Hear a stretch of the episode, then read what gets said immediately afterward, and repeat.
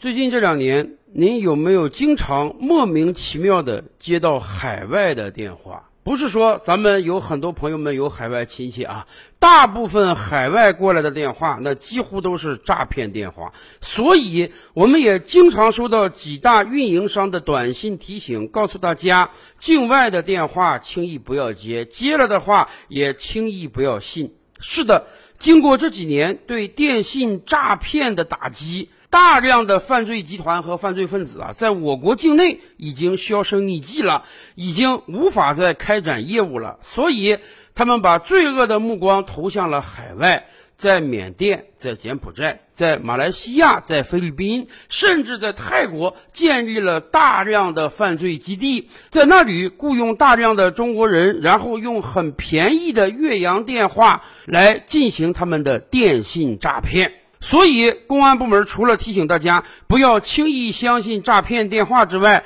近些年来还多了一个职能，就是告诉大家轻易不要到咱们周边这几个国家打工。尤其是当你听到有以往的老乡啊、朋友啊跟你说：“哎呀，到海外打工吧，海外打工挣钱很多。”这个时候你就要提个醒了。以往你接到这种电话呢，八成是拉你去传销；而现在这种电话，八成是拉你去做。诈骗分子，而且基本上是有去无还。大家知道吗？不单祖国大陆有很多人现在深陷海外，就连我们的宝岛台湾，近年来也有大量的人被诱骗到了柬埔寨。今年上半年的数据啊，从我国台湾离境到柬埔寨的人呢，大概有七千多人，可是回流的人呢，大概只有三四千人。这两乡的差距呢，大概有接近四千人。按照有的人的分析啊，现在是滞留在柬埔寨的，是在柬埔寨正规的打工赚钱吗？不是的。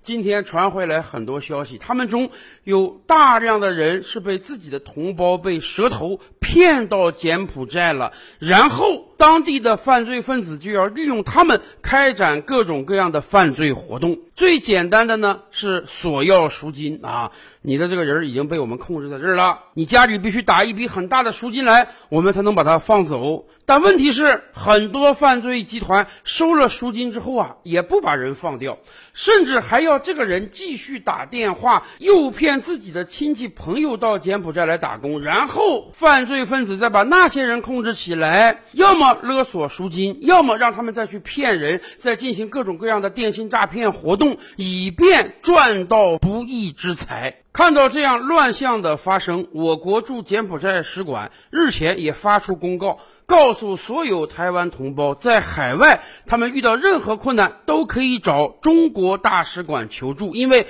台湾人也是中国人。相信在我国有关部门的协调下，很多被骗被困的台湾同胞一定会迅速得到解救的。但是这个事儿啊，倒让我们引起了另外一番联想，那就是为什么台湾同胞会到柬埔寨这样的第三世界打工呢？这跟我们惯常的认知似乎有点不太相符啊。近年来，我国台湾经济发展的是相当不错的，尤其是在二零二一年，当全球各国都遭遇到疫情影响、供应链危机之时呢，我国台湾的芯片产业大发展，使得二零二一年我国台湾号称是世界上经济增长最快的三个经济体之一。而且，二零二一年底啊，我国台湾人均 GDP。按美元算，就已经达到了三点三万美元。今年上半年以来，一方面台湾芯片产业又大发展，另一方面新台币升值还是挺快的。在全球主流货币像什么日元、韩币、英镑、欧元面对美元纷纷贬值之时，新台币保持了坚挺，以至于有人推算，到今年年底，我国台湾人均 GDP 很有可能达到三点五万美元到三点六万美元。要知道，今年由于日元的大贬值，日本的人均 GDP 大概只有三万多美元了。也就是说，我国台湾人均 GDP 在这一年。不单会超越韩国，甚至连日本都超越了。要知道，在台湾有很多媚日亲日之人，长久以来他们都把日本当做学习追赶的对象，而在今年，台湾 GDP 竟然有可能超过日本，这不得不说是一个很大的成就。然而，反过来看，我们也是有很多疑惑的。为什么这样一个人均 GDP 如此之高的经济体，会有很多人要到第三世界打工呢？按道理，人往高处走，水往低处流啊！二三十年之前，日本经济强于我国很多倍，所以我们有很多人要到日本去打工。今天，很多中国人讲起出国留学、出国工作，那一定是望着欧美国家的，望着那些人均 GDP 远远高于我们的国家的。真要让个把人到什么非洲啊、拉美去打工，那多半是国有企业，我们对外输出基建、输出大的工程，否则会有多少人愿意到那样的穷乡僻壤工作呢？而且，如果台湾人均 GDP 这么高，岛内工作机会这么多，为什么很多台湾年轻人要背井离乡到外地、外国去工作呢？长久以来，我们都感觉到我国台湾的 GDP 啊有点虚高，这从几个方面我们都能得以印证。首先说到去年年底，我国大陆人均 GDP 啊超过了一万两千美元，刚刚摸到了高收入国家的门槛。可是台湾人均 GDP 到今年三点五万美元、三点六万美元，那是我国大陆的两倍多、三倍了。这样大的贫富差距，按道理讲，那台湾应当是比大陆所有的城市都富裕的多得多呀。然而，这二十年来是这样吗？前些年有大量的好朋友可以到台湾去旅行，尤其大家喜爱自由行，看看台湾的山山水水，看看台湾的城市建设。但是没有一个人回来说台湾留给他们的印象是发达。或许我们觉得台湾同胞非常和蔼可亲，或许我们觉得台湾的山水颇有特色，但是台湾城市的城建那实在是拿不出手啊。台湾最大的城市台北市，它那个城建，在很多人的描述中啊，连我国的二三线城市都比不了。曾经网上有一个台湾的电视节目啊。有一个台湾同胞打电话跟主讲人连线，他跟主讲人说，他最近刚刚回大陆看了看大陆城市的城建呀，简直让他瞠目结舌。主讲人还说：“哎呀，你去的是北京、上海这样的超一线城市吗？”不，那个台湾同胞说：“我去的就是金门对面的厦门啊，那个厦门的城建都比台北不知道要好多少倍呀。”光看两岸城市的基础设施建设，没有人敢相信我国台湾的人均 GDP 是大陆的近三倍呀！当然，有很多人可能会说：“不是的，你们不懂，我国台湾讲究藏富于民，城建破破烂烂，道路坑坑洼洼也就算了，台湾老百姓收入高，真是这样吗？大家记得吗？大概五六年前。”我们谈台湾人均收入，谈台湾大学生所得之时，经常会说一个数，什么呢？二十二 k，二十二 k 呢，就是两万两千新台币，这是前几年我国台湾普通大学生毕业的起薪。两万两千台币呢，大概也就折算五千多人民币。这个数字说实话不算低。今天很多大陆地区的大学生毕业是拿不到这个钱的，但是反过来讲，这个数字显然也不高啊。今天不知道有多少大学毕业生的起薪是远远高于这个数字的，而且很多城市的人均可支配收入也是远远高于这个数字的。要知道，按明面上算，台湾人均 GDP 应当是大陆的三倍呀。有台湾很多老板就说啊。二十多年前的上世纪九十年代中期，他雇佣一个大学毕业生，哎，一个月给个两三万台币就可以了。二十多年后的今天，他没想到雇佣一个普通大学毕业生还是当年这些钱。二十多年的发展，我国台湾 GDP 增长了很多，但是普通老百姓的收入却远远没有增加。大家想想，上世纪九十年代，当我们的父辈还正值当打之年时，他们一个月赚多少钱？而今天一个普通中国人赚多少钱？二三十年，我们的收入至少增长了五倍到十倍啊！可是台湾地区的打工者，他这个收入实际上没有增加，反而在降低。但与此同时呢，物价在上涨，房价在上涨，所以根本就没有什么藏富于民。再看一个指标，对于很多国家而言啊，GDP 和税收它是有一定比例的。然而，我国台湾的税收占 GDP 比重严重的偏低，低到什么状态？有人就举个例子说啊，我国台湾两千三百万人口，一年的财政收入大概只有六千亿人民币，而我国深圳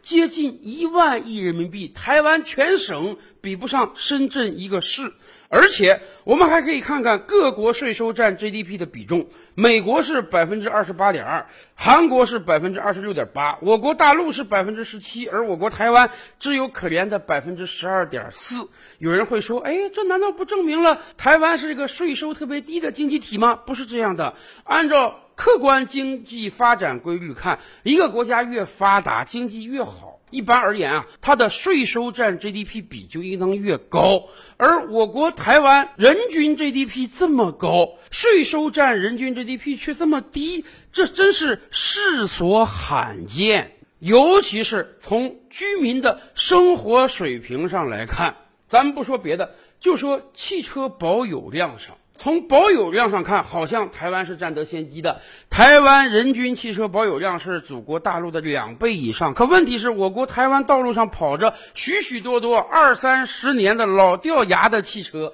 近些年来，我国台湾平均一个月呀，汽车销售量只有几万辆而已，全年也就是三五十万辆。可是，祖国大陆早就成为全球第一汽车产销国，我们一年生产消费超过两千万辆汽车，按人均都已经超过台湾了。要知道，台湾人均 GDP 应当是祖国大陆的三倍，可为什么他们在汽车领域上消费如此低迷呢？台湾的大街小巷上，到处跑的是他们特别喜爱的机车，真正开汽车的人数量还是少的。归根结底，其实还是一个问题，那就是收入低。那么，台湾 GDP 的虚，它到底是一个什么样的状态呢？这是因为啊，大量的台商在外面开工厂，大量的台湾人到外地外国打工。台湾两千三百万人口，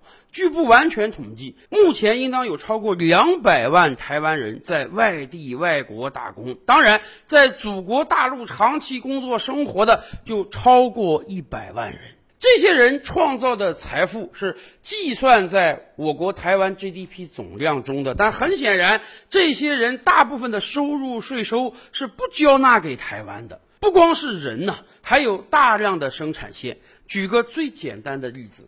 富士康是台湾最重要的企业之一。富士康在我国大陆很多城市雇佣超过上百万的工人，在全球范围内承接苹果的订单。富士康老板郭台铭也因此霸占台湾首富的位置好多年。但是大家想想富士康的运作模式，在祖国大陆设厂，在祖国大陆雇佣工人，从美国接来订单，生产好的苹果产品呢，一部分供给祖国大陆销售，另外一部分运往全球。在整个过程中啊，说实话，跟我国台湾基本没啥关系，除了富士康是台湾企业这个事儿变不了之外。那么，富士康的成功，富士康雇佣的上百万产业工人，富士康赚来的大量财富，名义上是计入到台湾 GDP 中的，但实际上，这和台湾普通老百姓又有何关系呢？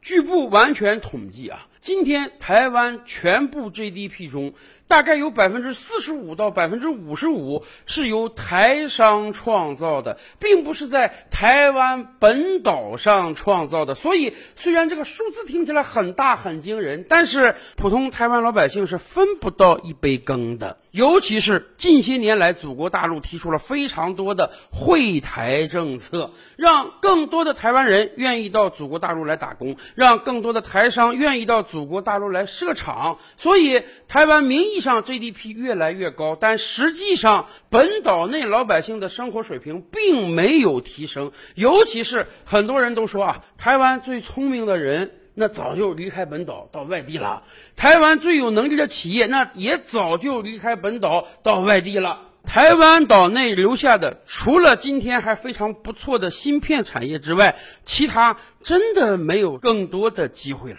这也是为什么有大量的台湾年轻人会觉得到柬埔寨会发大财的原因。说实话，某种意义上讲，这也是民进党政府新南向政策惹的祸。明明台湾年轻人到祖国大陆有更好的发展，可是民进党政府非要搞所谓新南向政策，鼓励台湾年轻人到东南亚很多国家去发展，然而最终就成了犯罪分子手中待宰的羔羊。其实，明智的台湾同胞都清楚，到底到哪里发展才真正。能找到人生的方向啊！